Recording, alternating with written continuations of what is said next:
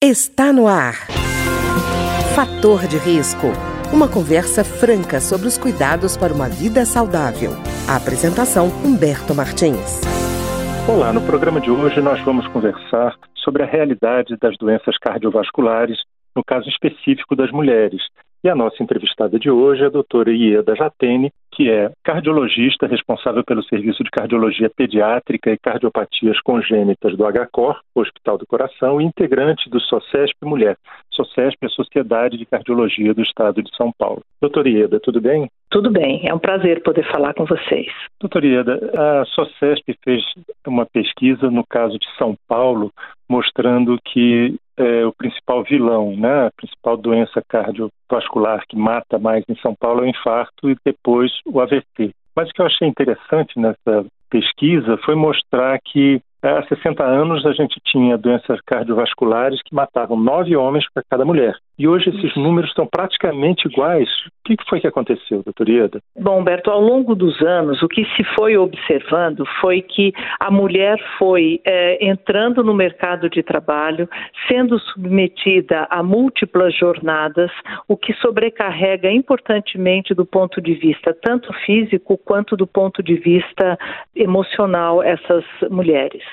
O que se observa além disso é que Fatores de risco como tabagismo, por exemplo, a mulher entrou também fumando mais do que era no passado. O uso de eh, drogas também é um outro fator de risco. Fatores como hipertensão arterial, diabetes, o sedentarismo, a obesidade também contribuem para que haja aumento dessa doença cardiovascular, principalmente do infarto. Na mulher, o que nós observamos é que alguns aspectos são um pouco diferentes do homem.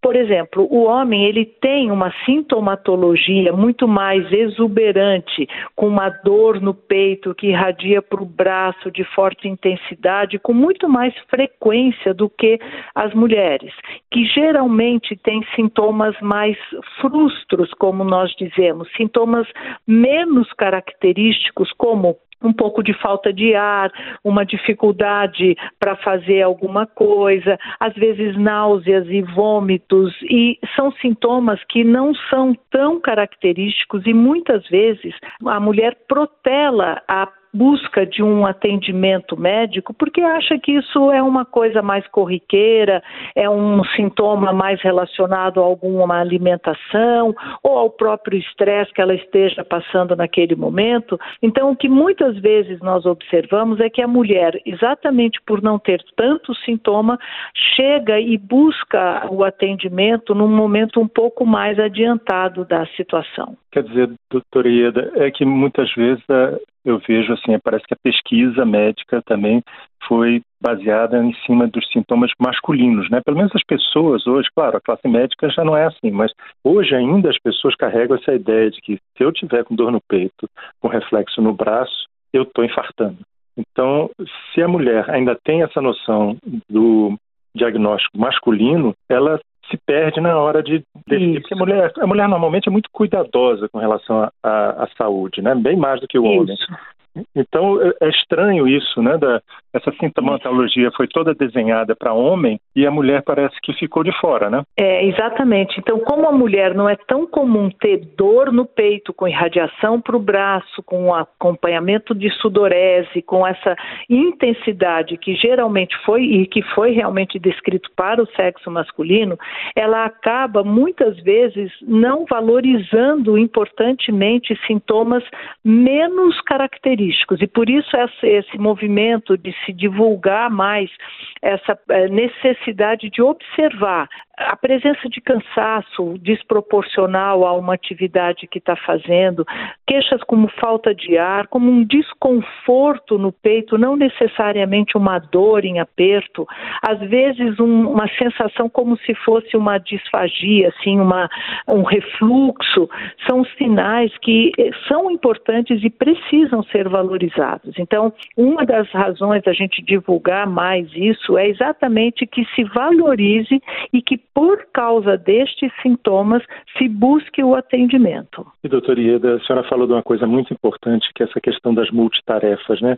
A mulher entrou no mercado de trabalho, mas não saiu de casa. Quer dizer, as tarefas Exatamente. de casa, ela acumulou, né? É, porque não só a tarefa doméstica, vamos assim dizer, mas é a preocupação com a educação dos filhos, é o cuidado como mulher, como companheira, é manter a estrutura da casa, além de ter a sobrecarga do trabalho, que é cobrada da mesma forma do sexo masculino, e isso tem que ser mesmo, mas o fato é que não existe uma parceria, vamos assim dizer, é, tão evidente dos maridos, dos companheiros, dos pais, no sentido de ajudar a dividir as tarefas.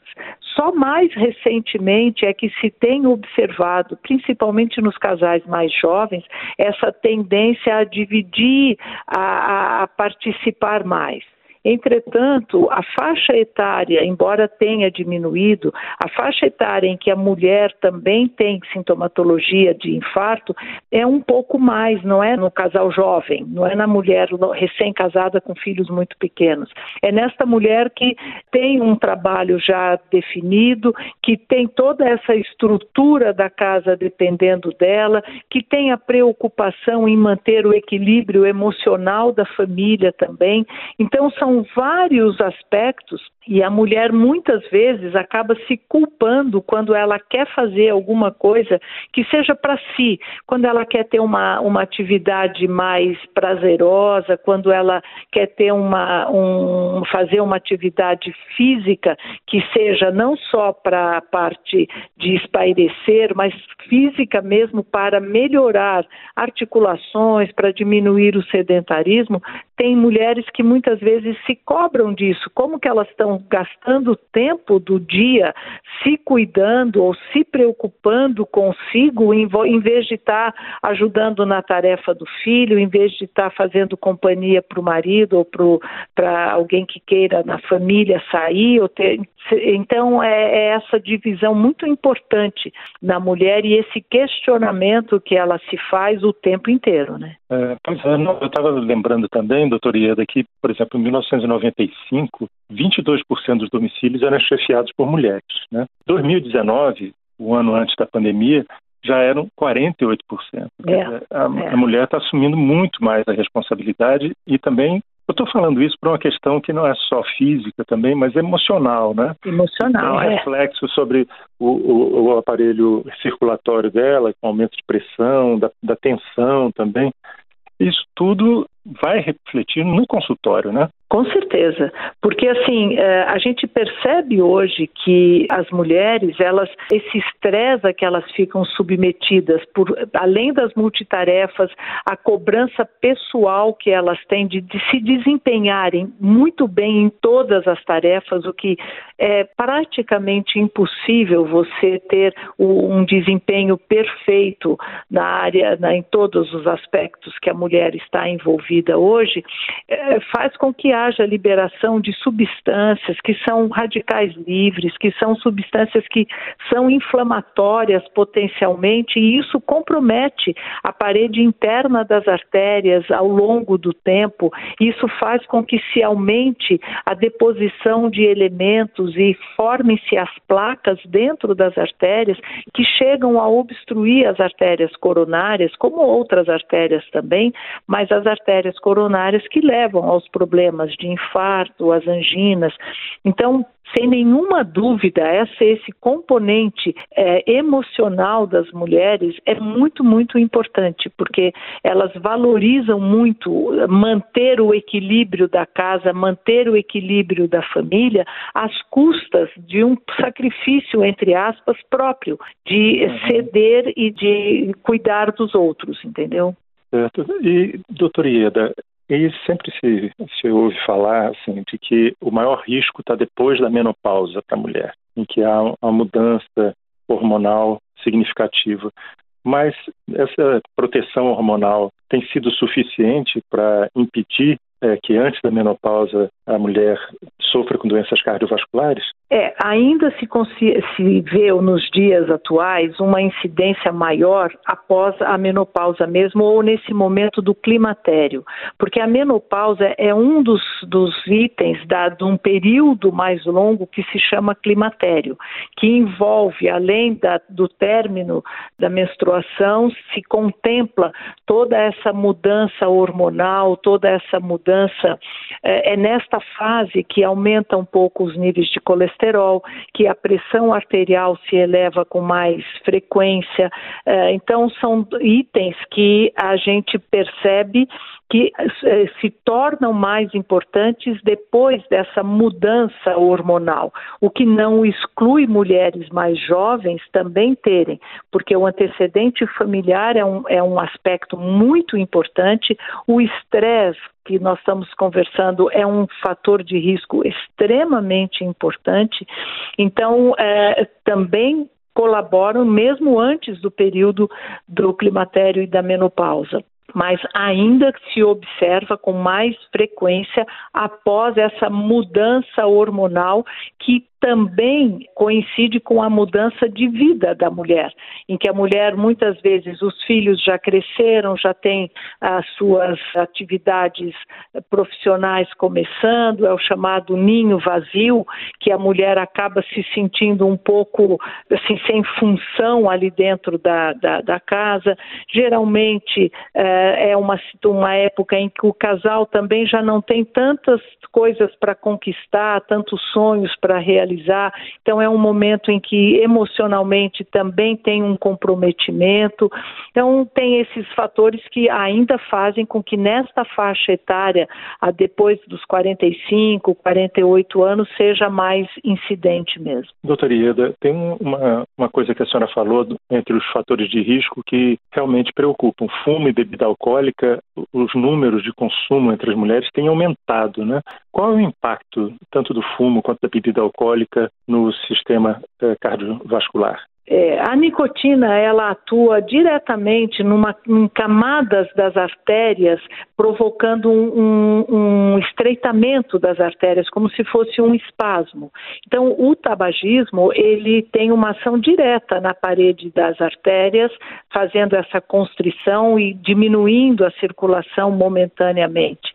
E isso é, sem dúvida, houve um aumento muito importante e mais precoce desses hábitos de tabagismo e de uso de bebidas alcoólicas e de outras drogas ilícitas, vamos assim dizer também, uhum. que atuam na função das artérias e fazendo com que elas tenham esses eh, estreitamentos e, consequentemente, diminui o fluxo para determinada área, eh, incluindo o coração. Quer dizer, doutora Ieda, o importante é que a mulher não abandone esses cuidados que fazem com que as estatísticas sejam tão diferentes, por exemplo, de mortalidade dentro de uma mesma doença entre homens e mulheres. Né? Normalmente, quando se fala, por exemplo, de câncer, a gente tem uma mortalidade maior entre os homens, porque o homem não vai mesmo a médico, resiste o tempo inteiro, e a mulher, pelo contrário, a gente vê que está, mesmo quando tem incidência maior de uma determinada doença, a cura ou a, o aspecto crônico dela é muito mais bem montado, bem resguardado do que no caso do homem. Quer dizer, é preciso reforçar esse autocuidado, né? Com certeza. A mulher, na verdade, ela precisa se olhar mais nesse aspecto e entender que ela precisa também ser cuidada. Não é só marcar o horário para o marido ou para o companheiro ir ao cardiologista e muitas vezes elas é quem acompanham o homem para fazer a consulta, marcam os exames, se preocupam em, em levar os resultados. Elas precisam entender que elas precisam fazer isso consigo porque é a forma delas continuarem cuidando da família da melhor forma. É muito importante isso, que a mulher valorize o que ela tiver de sintomas e busque o cardiologista da mesma forma que ela se preocupa em buscar o cardiologista para o seu companheiro. Tá ótimo. Eu queria agradecer então a doutora Ieda Jatene, que é cardiologista responsável pelo serviço de cardiologia pediátrica e cardiopatias congênitas do HCOR, Hospital do Coração, e é integrante do SOCESP Mulher. SOCESP é a Sociedade de Cardiologia do Estado de São Paulo. Doutor Ieda, muito obrigado. Eu é que agradeço, Humberto, e espero ter colaborado em algum aspecto para melhorar esses números e diminuir essa incidência. O programa de hoje teve trabalhos técnicos de Ricardo Coelho. Se você tem alguma sugestão de tema ou comentário sobre o programa de hoje, basta enviar uma mensagem para o endereço eletrônico programa fator de risco, tudo junto, arroba gmail.com. Até o nosso próximo encontro. Fator de risco, um programa com dicas para melhorar a saúde. Uma produção da Rádio Câmara, transmitida por emissoras parceiras de todo o Brasil.